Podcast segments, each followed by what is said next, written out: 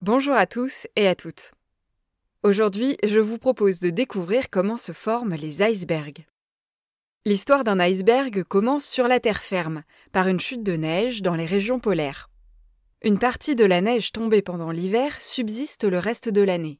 Elle est soumise aux rayons du soleil et à des variations de température qui entraînent une succession de dégels et de gels.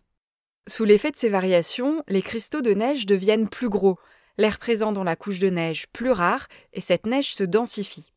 À ce stade, elle est six fois plus dense que pendant l'hiver. On appelle cette couche neigeuse le névé.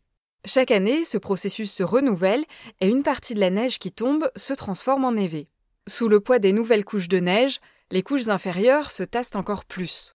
L'ensemble se transforme progressivement en glacier. Le passage du névé au glacier prend beaucoup de temps, près d'un siècle au Groenland, qui fournit 90% des icebergs de l'Arctique.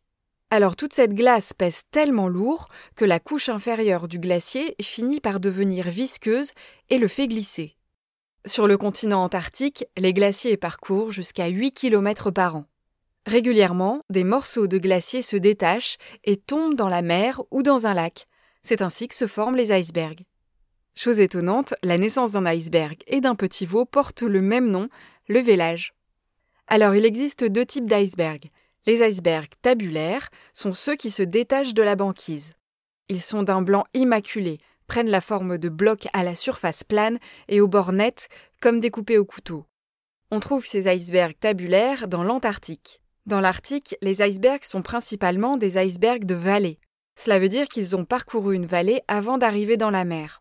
Ils ont donc une forme irrégulière et portent parfois la trace de résidus rocheux rencontrés sur leur passage. Dans les deux cas, la formation d'un iceberg prend beaucoup de temps.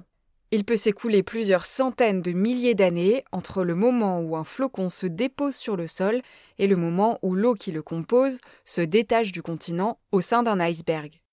Mais l'histoire ne s'arrête pas là, puisque les icebergs dérivent ensuite en mer au fil des courants. Les plus vieux que l'on connaisse actuellement voyagent ainsi depuis une trentaine d'années.